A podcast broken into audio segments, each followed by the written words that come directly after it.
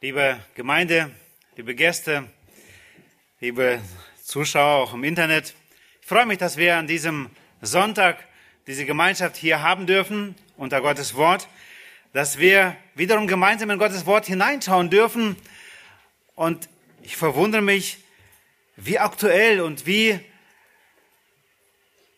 greifend das Wort Gottes immer wieder da ist, auch selbst nach 40 und 50 Jahre Lesen des Wortes ist es immer wieder frisch und es gibt immer wieder Passagen, die einen wirklich ansprechen und einen ermutigen, erfreuen.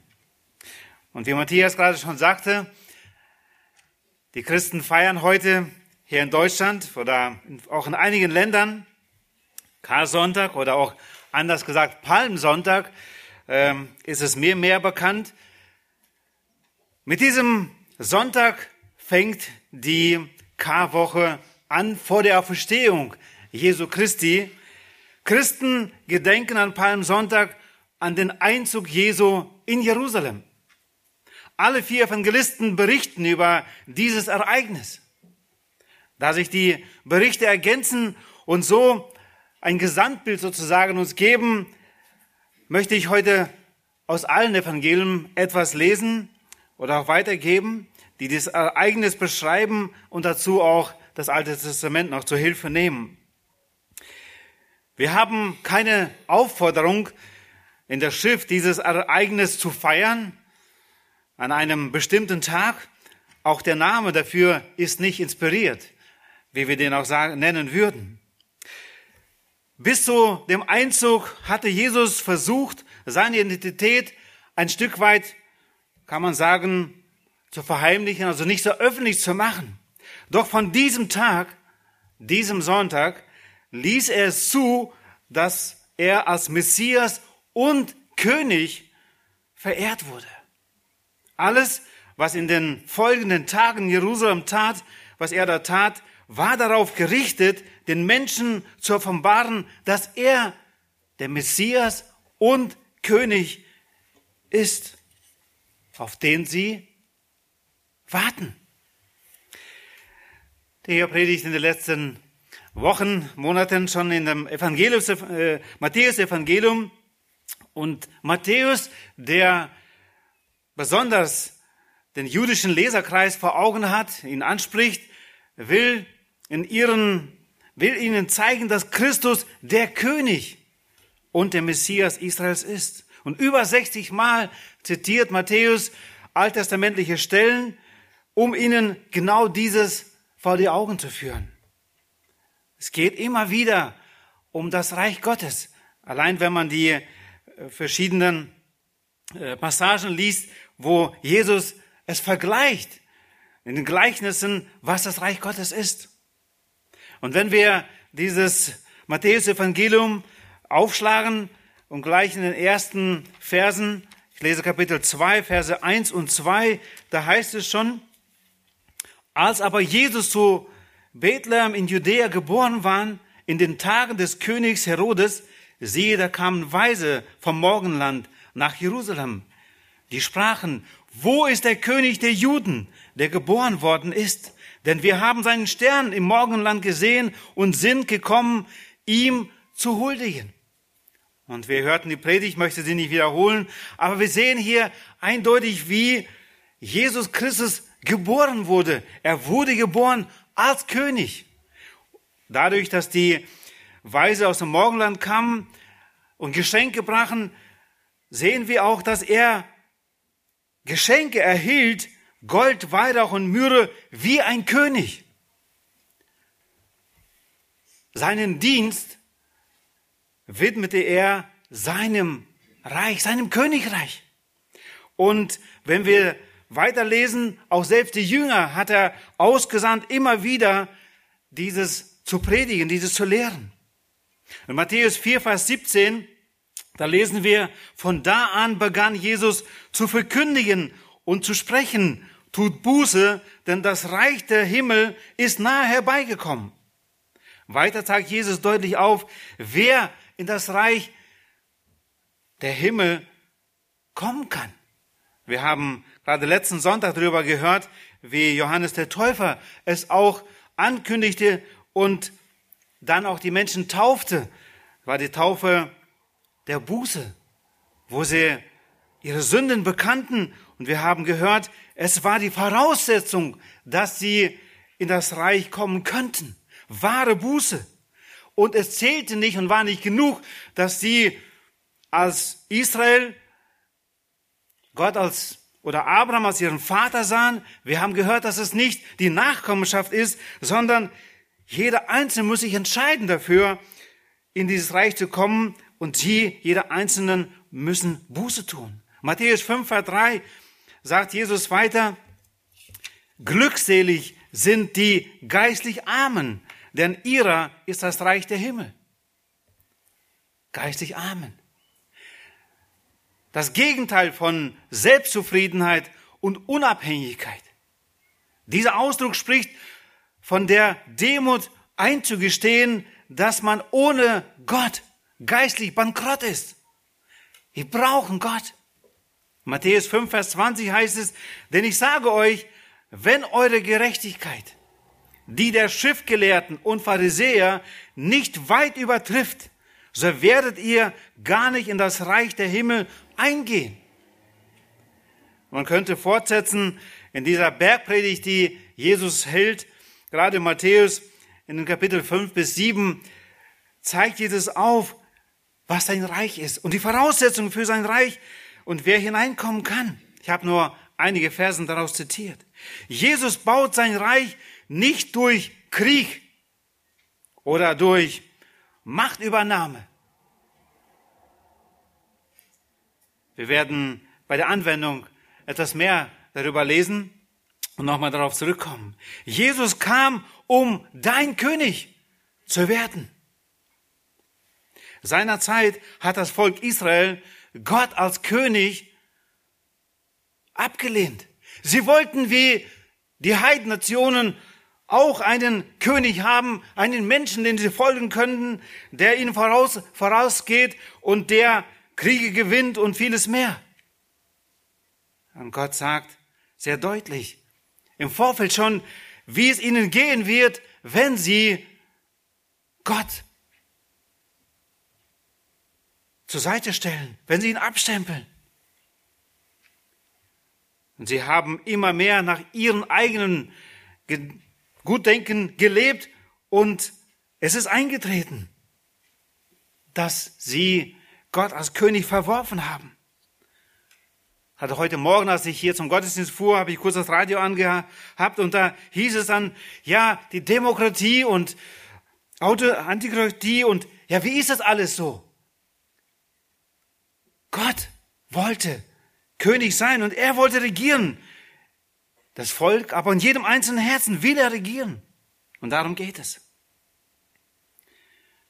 Diese Voraussage ist eingetroffen. Gott gab damals dem Volk Israel, nachdem er Saul gegeben hatte, David als den wahren König. Aber auch selbst das Königtum ging zugrunde, weil sie Gott verworfen haben. Und sie wurden in Gefangenschaft geführt. Und dann heißt es nur immer wieder in den Propheten, in den Alten Testament, wie Gott ihnen verspricht einen König, der kommen wird. Durch Nehemia, Esra und Zerubabel wird ein Stück weit der Tempel und Jerusalem aufgebaut. Aber es gab seit der Zeit keinen König mehr. Es war immer nur eine Verheißung, ein Versprechen und Israel wartete auf den König. David war der Mann, der König, der Israel zusammengeführt hat. Und man hat immer wieder die Verheißung nach dem, von dem Stamm David, wird er kommen. Und sie warteten Jahrhunderte auf ihren König, den Gott wieder ihnen geben wird. Die vielen und großen Propheten, wie ich schon sagte, zeigen immer wieder auf den verheißenen König auf. Als nächstes möchte ich kurz darauf eingehen, die wunderbare Vorbereitung. Und dann lesen wir aus Lukas 19, aus diesem vier verschiedenen Berichten. Lukas 19, die Verse 28 bis 34. Lukas 19,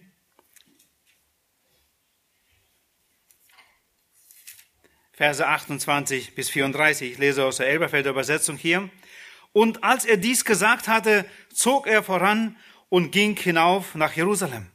Und es geschah, als er sich Bethfrage, Phage und Bethanien näherte, gegen den Berg hin, der Ölberg genannt wird, sandte er zwei von den Jüngern und sprach, geht hin in das Dorf gegenüber, und wenn ihr hineinkommt, werdet ihr ein Fohlen darin angebunden finden, auf dem kein Mensch je gesessen hat.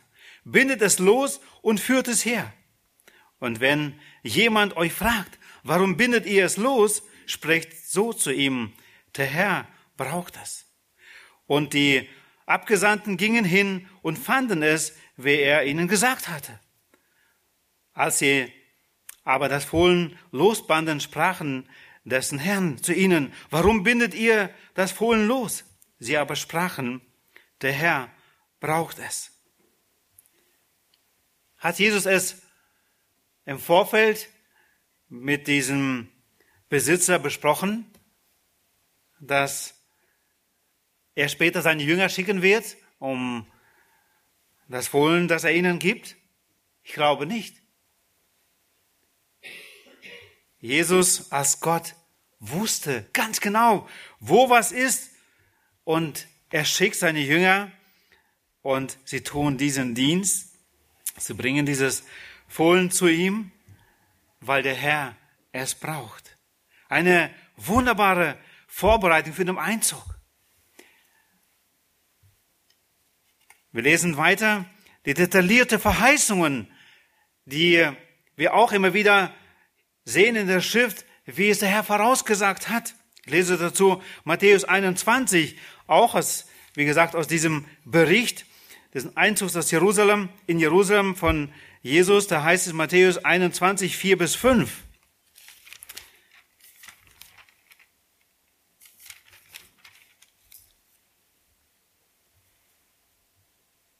Dies aber ist geschrieben, damit erfüllt würde, was durch den Propheten geredet ist, der spricht, sagt der Tochter Zion, siehe, dein König kommt zu dir, sanftmütig und auf einer Eselin reiten, und zwar auf einem Fohlen, dem Jungen eines Lasttiers. Detaillierte Verheißungen. Und Matthias hat es vorhin schon gelesen, den Vers aus Zacharia 9,9.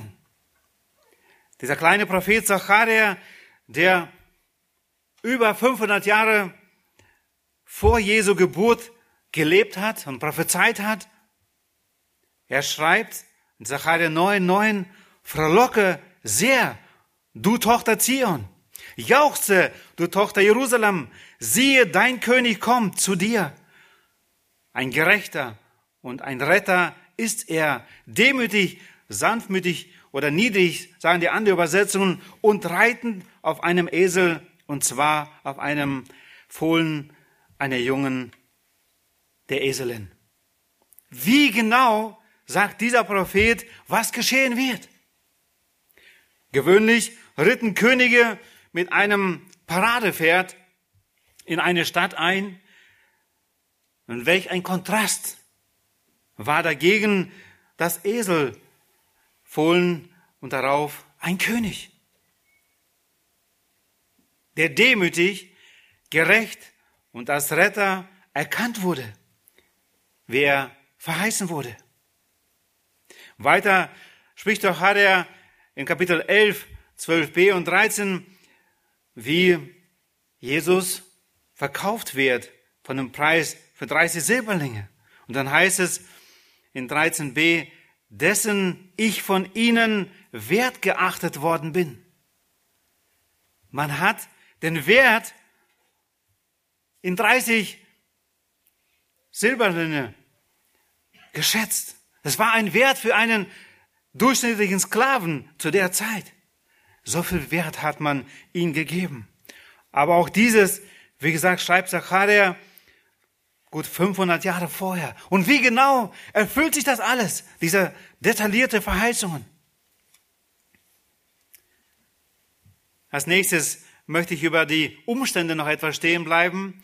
Ich habe es überschrieben als wichtige Umstände. Johannes 11 ist ein Kapitel, was uns da mit hineinnimmt, was vorher geschah. Johannes beschreibt es in Kapitel 11, dass Lazarus todkrank wurde.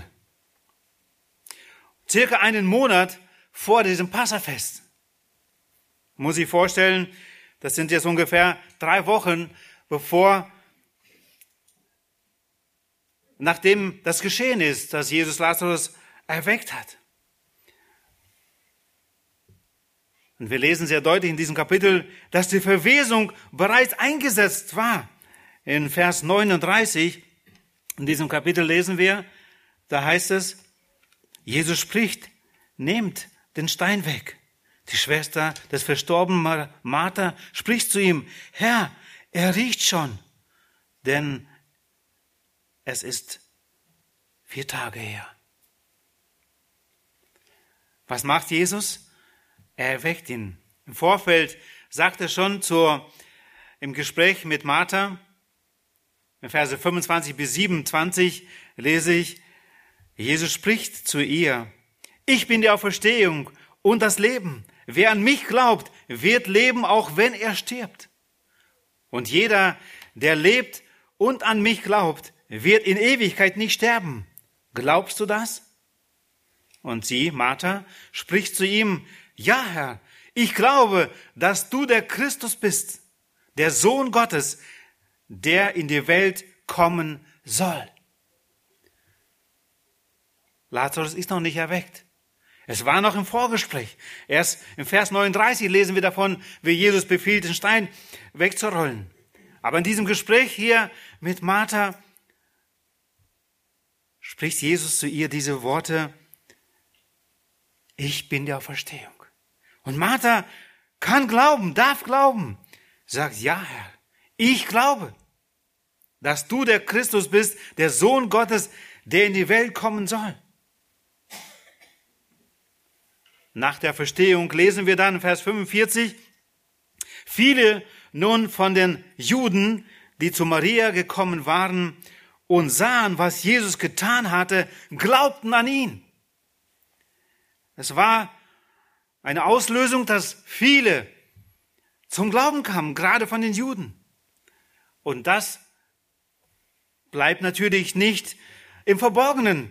Darüber wird gesprochen dass jetzt auch noch viele Juden zum Glauben kommen.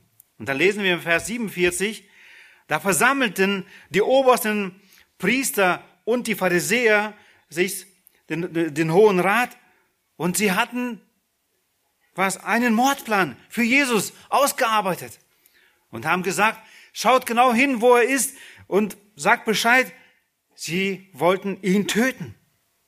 Später lesen wir auch, dass sie nicht nur Jesus töten wollten, sondern auch Lazarus, weil sie ja dieses Wunder an ihm sahen. Vers 53 heißt dann, von jedem Tag an beratschlagten sie nun miteinander, um ihn zu töten.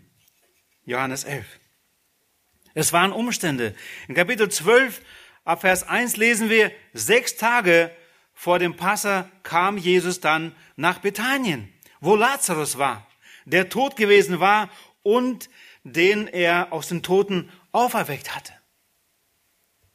Und Jericho kam Jesus jetzt hier nach Jerusalem und dieses Bethanien war ganz in der Nähe von Jerusalem. Das war dieser Zwischenstopp. Jesus hat oft da übernachtet in diesem Haus von Maria, Martha und Lazarus, waren seine Freunde. Und jetzt ist er genau vor seinem Leiden auch wiederum bei ihnen. In diesem Vers 1 lesen wir dass Verse 2 und 3 heißt es dann weiter, sie machten ihn dort ein Gastmahl, wo Martha diente. Lazarus war einer von denen, die mit ihm zu Tisch saßen.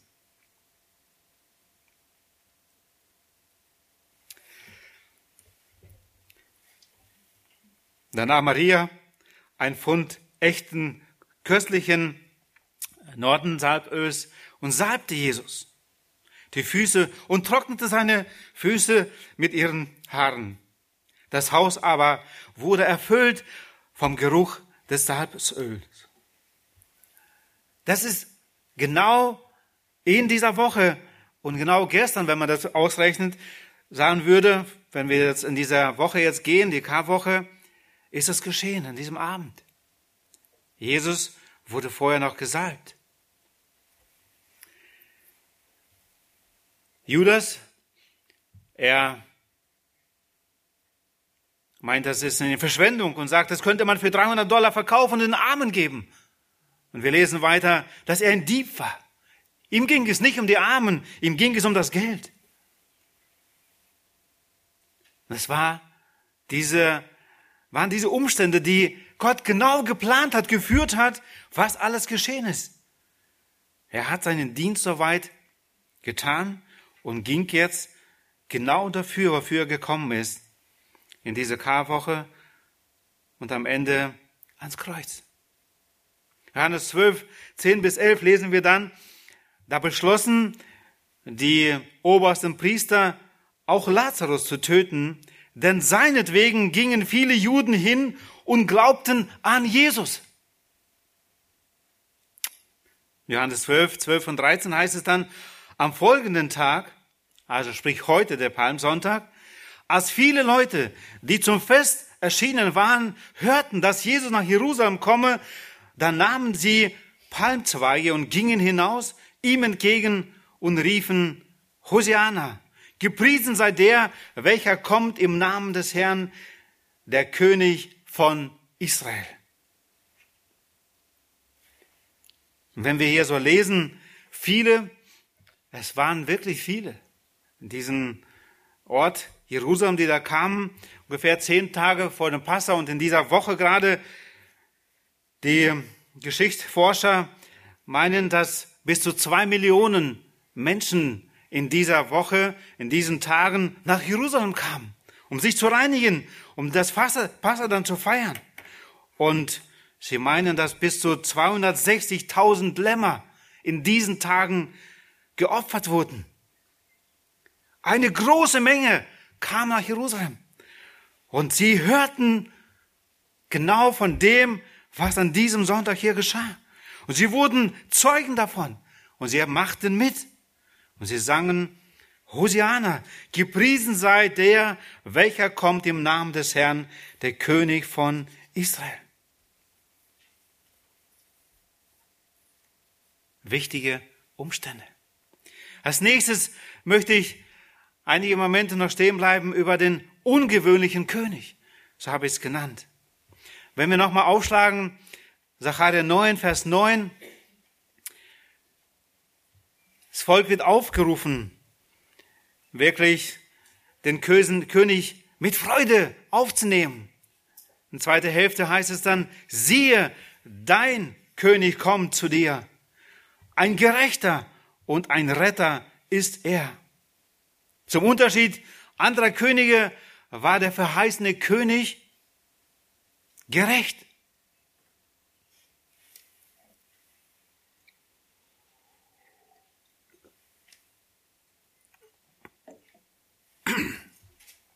Wenn wir heute hören und lesen, selbst von Königen, wie viel Gerechtigkeit ist da? Er wurde versprochen als gerechter König. Nicht nach menschlichen Maßstab, sondern nach göttlichem Maßstab der Gerechtigkeit war er gerecht. Und da heißt es weiter, und ein Retter ist er. Wenn ein menschlicher starker König irgendwo auch einen vielleicht Schutz geben könnte für eine bestimmte Zeit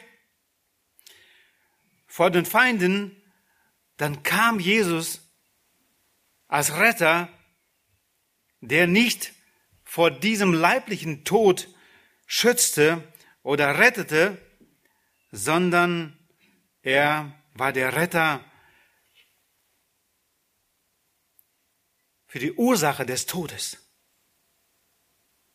Jesaja 62, 11, da heißt es, siehe, dein Heil kommt.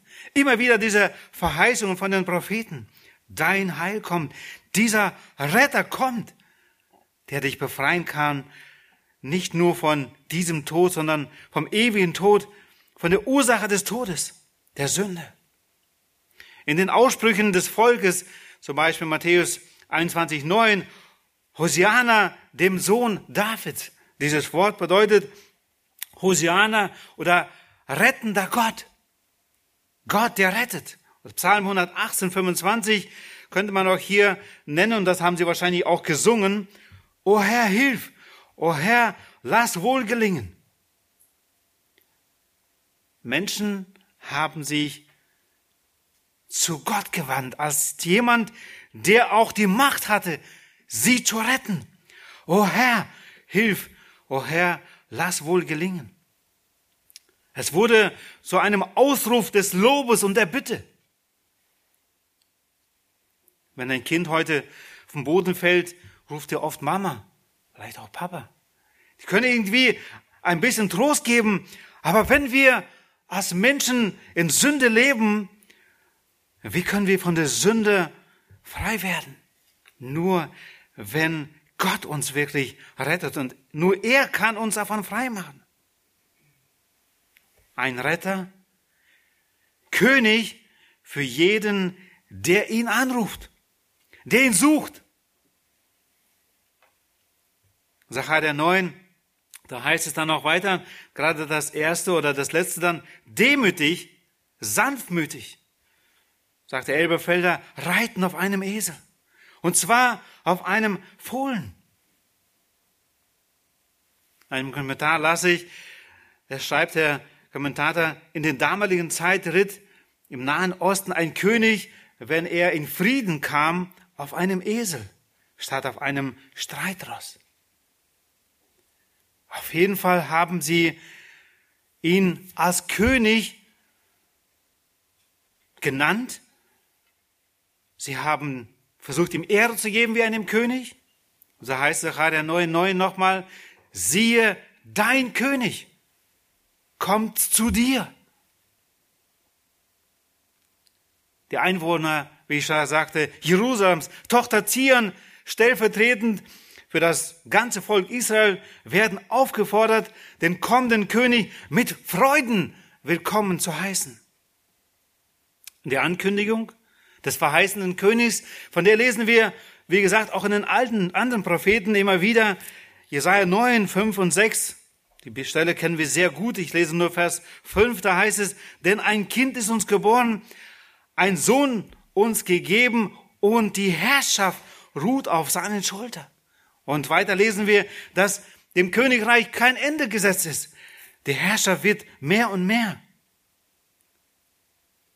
Was hier geschah, die erste Teilerfüllung, wo sozusagen er anerkannt oder genannt wurde als der König. In Micha 5, Vers 1. Und du Bethlehem, Vater, du bist zwar gering unter den Tausendschaften von Juda, aber aus dir soll mir hervorgehen, der Herrscher über Israel werden soll, dessen Hervorgehen von Anfang, von den Tagen der Ewigkeit her gewesen ist. Diese Prophezeiungen kannten das Volk Israel teilweise auswendig und sie warteten auf diesen Herrscher, auf diesen König, auf diesen Messias.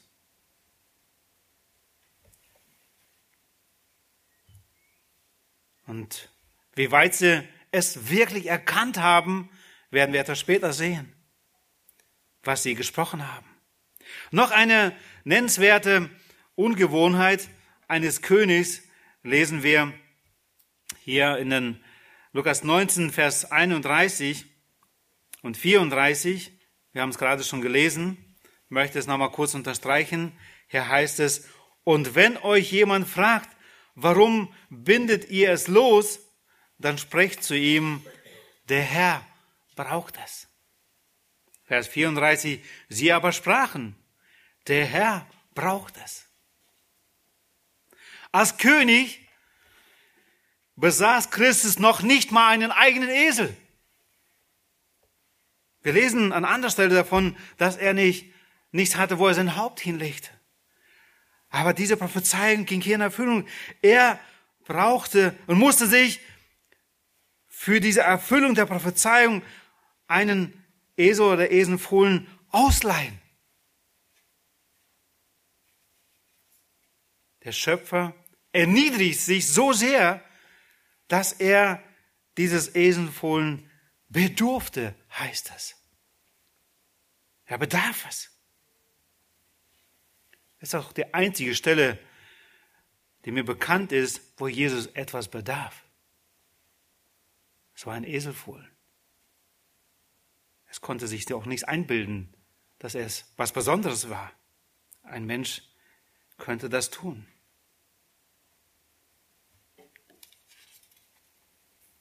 Ungewöhnliche und besondere Zurufe und Anbetung erhielt Jesus als König. Und Lukas ergänzt Vers 38.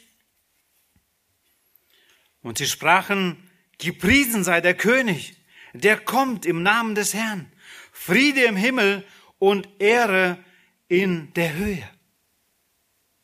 Und wenn wir diese Aussage so lesen, dann denken wir sicher an Lukas 2, Vers 14, wo die Engel es angekündigt haben, Herrlichkeit Gott in der Höhe und Friede auf Erden und so weiter. Es war ein, eine ähnliche Aussage. Aber hier hat das Volk genau diesen Zuruf gegeben. Gepriesen sei der König, der kommt im Namen des Herrn. Sie haben einen König von Gott erwartet. Und sie sprechen es hier aus, der da kommt im Namen des Herrn. Friede im Himmel und Ehre in der Höhe. Mit Worten haben sie es ausgesprochen. Doch was war die Wirklichkeit? In Lukas 19, wenn wir hier weiterlesen,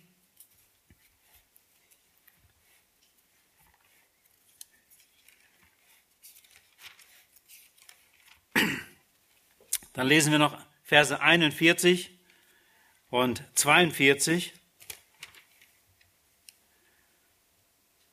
Und als er sich näherte und die Stadt sah, weinte er über sie und sprach, wenn auch du an diesem Tag erkannt hättest, was zum Frieden dient. Jetzt aber ist es vor deinen Augen verborgen. Sie hatten andere Vorstellungen von Gott, von dem König. Und deswegen haben sie ihn nicht wirklich angenommen. Mit dem Munde haben sie es bekannt und haben ihnen diese Anbetung gegeben in Worten, haben es ausgesprochen, dass er der König vom Herrn ist. Aber dieses gleiche Volk, einige Tage später, haben ihren Messias und König gekreuzigt. Und da ist es uns so bekannt, wie Jesus auch im Vorfeld auch sagt an anderen Stellen, zum Beispiel Matthäus Evangelium, Matthäus 7, 21 bis 23, auch aus der Bergpredigt, die ich vorhin schon zitierte, kurz. Und da sagt Jesus, Matthäus 7, Verse 21 bis 23, nicht jeder, der zu mir sagt, Herr, Herr, wird in das Reich der Himmel hineinkommen, sondern wer den Willen meines Vaters tut, der in den Himmeln ist. Viele werden an jenem Tag zu mir sagen, Herr, Herr, haben wir nicht durch deinen Namen geweissagt und durch deinen Namen Dämonen ausgetrieben und durch deinen Namen viele Wunderwerke getan? Und dann werde ich ihnen bekennen, ich habe euch niemals gekannt, weicht von mir, ihr Übeltäter. Jesus hat es damals in der Bergpredigt schon ihnen gesagt. Es reicht nicht aus, dass man Herr, Herr sagt oder auch hier ihn als König nennt. Hier sagen sie, dass sie sogar in seinem Namen viele Wunder getan haben. Aber Jesus sagt, wer hineinkommen wird, sondern wer den Willen meines Vaters tut, der in den Himmel ist. Und deswegen ist es so wichtig, dass wir ihn kennenlernen. Seinen Willen. Er offenbart ihn hier. In dem Gebet, was Jesus seine Jünger lehrte, auf ihre Bitte hin, Matthäus 6, 9 und 10, wenn man nur diese Verse nimmt, der Anfang des Gebets heißt es, heißt es, unser Vater, der du bist in den Himmeln, geheiligt werde dein Name, dein Reich komme, dein Wille geschehe, wie im Himmel, so auf Erden. Zu sagen, Friede im Himmel und Ehre in der Höhe reicht nicht aus. Es ist wichtig, dass wir wirklich uns unter seinen Willen stellen. Und was ist sein Wille? Er hat uns ihn offenbart.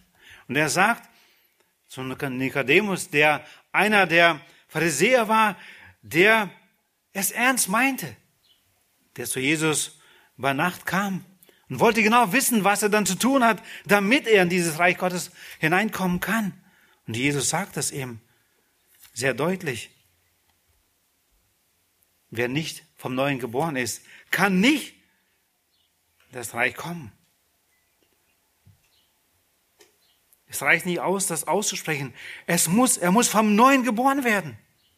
Und da heißt es dann auch etwas später, Vers 18, wer an ihn glaubt, wird nicht gerichtet. Wer aber nicht glaubt, ist schon gerichtet, weil er nicht geglaubt hat an den Namen des eingeborenen Sohnes Gottes. Und viele meinen heute und sagen, ja, ich glaube doch, dass Jesus der Retter der Welt ist. Die Frage ist, ist er wirklich dein Retter, dein König? Was hat er in deinem Leben wirklich zu sagen? Ich möchte kurz zur Anwendung kommen. In Lukas 17, Verse 20 und 21.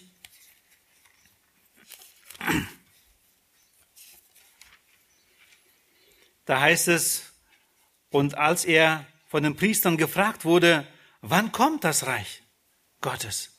Antwortete er ihnen und sprach, das Reich Gottes kommt nicht so, dass man es beobachten könnte. Auch wird man nicht sagen, siehe hier oder siehe dort, denn siehe, das Reich Gottes ist mitten unter euch. Er war mitten unter ihnen und der wirklich seinen Willen tat, der bewusst sich entschieden hat, ihm zu folgen, der vom Neuen geboren ist, wenn man mit diesen Worten, die ich gerade genannt hat, wirklich wiedergeboren wurde, er ist ein Teil dieses Reiches. Wie ich schon sagte, hat damals Jesus nicht mit Macht diese Königsherrschaft sich irgendwie erworben und bis heute tut er es nicht. Er sucht Freiwillige und er sagt, komme zu mir alle, die ihr mühselig beladen seid. Ich will euch wirklich Leben schenken. Er sucht diese Menschen. Er möchte und ist heute König und Herr im Leben all derer, die sich wirklich gebeugt haben vor Jesus, die ihn erkannt haben als solchen, als ihren König, die ihr Leben unter ihn gestellt haben und sagte, du, rede zu, dein Wille geschehe. Ich möchte ihn täglich kennenlernen, ich möchte ihn tun und damit dich ehren. Denn das Reich oder Königreich Gottes besteht nicht in Wort, sondern in der Kraft, sagt 1. Korinther 4, Vers 20. Und Paulus wusste etwas davon, was Gottes Reich ist. Wie er es gebaut hat mit Menschen in seinem eigenen Leben, wusste er, wie sich alles bei ihm geändert hat, nach, wo Gott ihm die Augen geöffnet hat des Herzens. Seine erste Frage war, Herr, was befiehlst du, was ich tun soll? Und mit diesem, mit dieser Frage lebt er weiter. Und er sagt, es ist nicht nur mit Wort, sondern in der Kraft. Und in welcher Kraft? Er sagt, 1. Korinther 2, 4, Verse 4 und 5, damit euer Glaube nicht auf Menschenweisheit, sondern auf Gottes Kraft beruhe. In Vers 5 spricht er dann noch davon, dass es, Vers 4, dass er nicht mit Weisheit kam zu ihnen, sondern Vers 5, damit euer Glaube nicht auf Menschen weiset, sondern auf Gottes Kraft beruhe. Es ist die Kraft des Evangeliums, die unser Leben neu macht, die uns eine neue Zielsetzung gibt. Matthäus 6, 33 kennen wir auch diesen Vers sehr gut. Die erste Hälfte heißt es, trachtet aber zuerst nach dem Reich Gottes und seiner Gerechtigkeit. Und die Frage, die heute offen bleibt und die jeder Einzelne von uns beantworten muss, ist Christus dein Messias, dein Herr und König? Ich bin mir bewusst und ich glaube, dass Königskinder sich sehr deutlich unterscheiden. Fängt schon mit der Kleidung an. Sie sind demütig, wie ihr König auch. Sie sind Diener. Sie dienen selbstlos dem Nächsten. Eine Konferenz, wo man in den Pausen gerne auch die Schuhe putzt, setzte sich ein Mann dann in den Sessel und ein anderer älterer Mann putzte ihm die Schuhe und äh, irgendwann sagt er zu ihm, und was machen Sie beruflich? Ähm, hier helfe ich einfach einer Gemeinde, mit dem ich kann. Ansonsten bin ich Richter. Hm.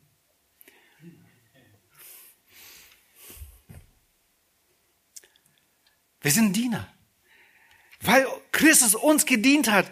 Und wenn wir Königskinder sind, werden wir selbstlos dienen.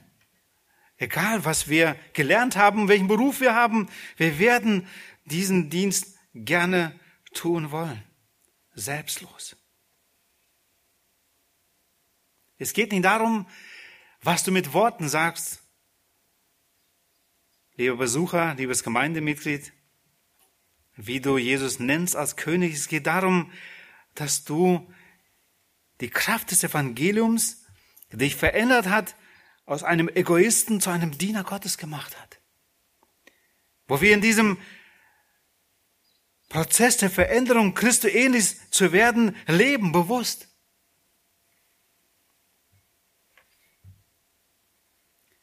Und da befinden wir uns. Und deswegen heute an diesem Sonntag, Palmsonntag, wo wir den Einzug Jesu in Jerusalem feiern oder daran gedenken, ist diese Botschaft für uns eine Frage, nennen wir ihn nur König oder ist er unser König? Und diese Antwort muss jeder für uns selbst beantworten. Und wenn er bis heute nicht dein König ist, vielleicht kommst du immer wieder zu Jesus mit deinen Sünden und sagst, vergib, vergib, nimm ihn an in dein Leben Jesus möchte in deinem Herzen alles neu machen. Er möchte Ordnung bringen. Und er möchte, dass dieses neue Leben du leben kannst in Freude. Freude, die wirklich aus unserem Herzen ausstrahlt, nicht weil wir gerade Urlaub bekommen oder eine Lohnerhöhung oder weil die Sonne so schön scheint oder sonst was, sondern weil Christus uns frei gemacht hat von der Sünde, der Sklaverei der Sünde und wir dürfen ihm folgen. Das ist mein Wunsch für mich selbst und für uns, dass wir als Königskinder, als Botschafter Christi unterwegs sind und diese rettende frohe Botschaft weitergeben. Möge der Herr uns dabei helfen. Amen. Ich möchte mit uns noch beten und lass uns dazu eine Möglichkeit aufstehen. Herr Jesus Christus, hab herzlichen Dank, dass du als der Schöpfer des Universums zu uns kamst, um unsere Beziehung, die kaputt war, mit deinem Vater und heute unserem Vater wiederherzustellen. Du hast dich erniedrigt als Schöpfer, als König der Könige, Herr aller Herren und hast uns gedient bis zum Kreuz.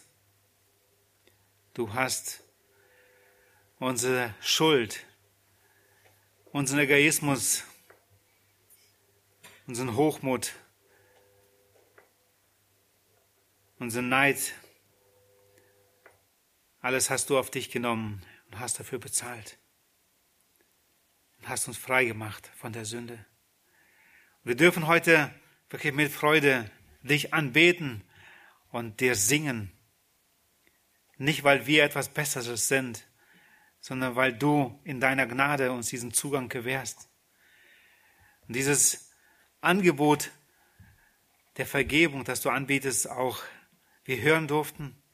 Du hast uns diesen Glauben geschenkt und wir dürfen uns heute freuen der Vergebung und dich anbeten als unseren Messias, Herrn und König.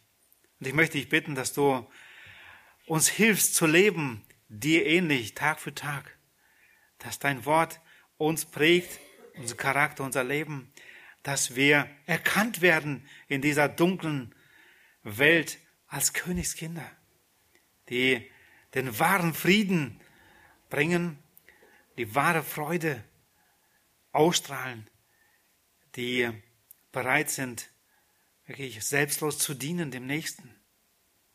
Hab herzlichen Dank, dass du uns dazu befähigst, nachdem du uns ein neues Herz geschenkt hast durch die Wiedergeburt, durch dein Wort, durch deinen Geist. Danke, dass wir bitten dürfen, dass du uns gebrauchst als deine Zeugen. Herr, möge das rettende Evangelium, dieses Angebot von dir, noch viele, viele Herzen erreichen, wo es dir gefällt, auch durch unser Mund, durch unser Leben. Dass viele dich noch anerkennen als den wahren König und mit uns zusammen dich loben und preisen. Und dass die Zahl der Anbeter von dir für die Ewigkeit wächst und du mehr Ehre bekommst. Möge das unser Wunsch und Ziel sein täglich. Segne uns dazu. In Jesu Namen, Vater. Amen.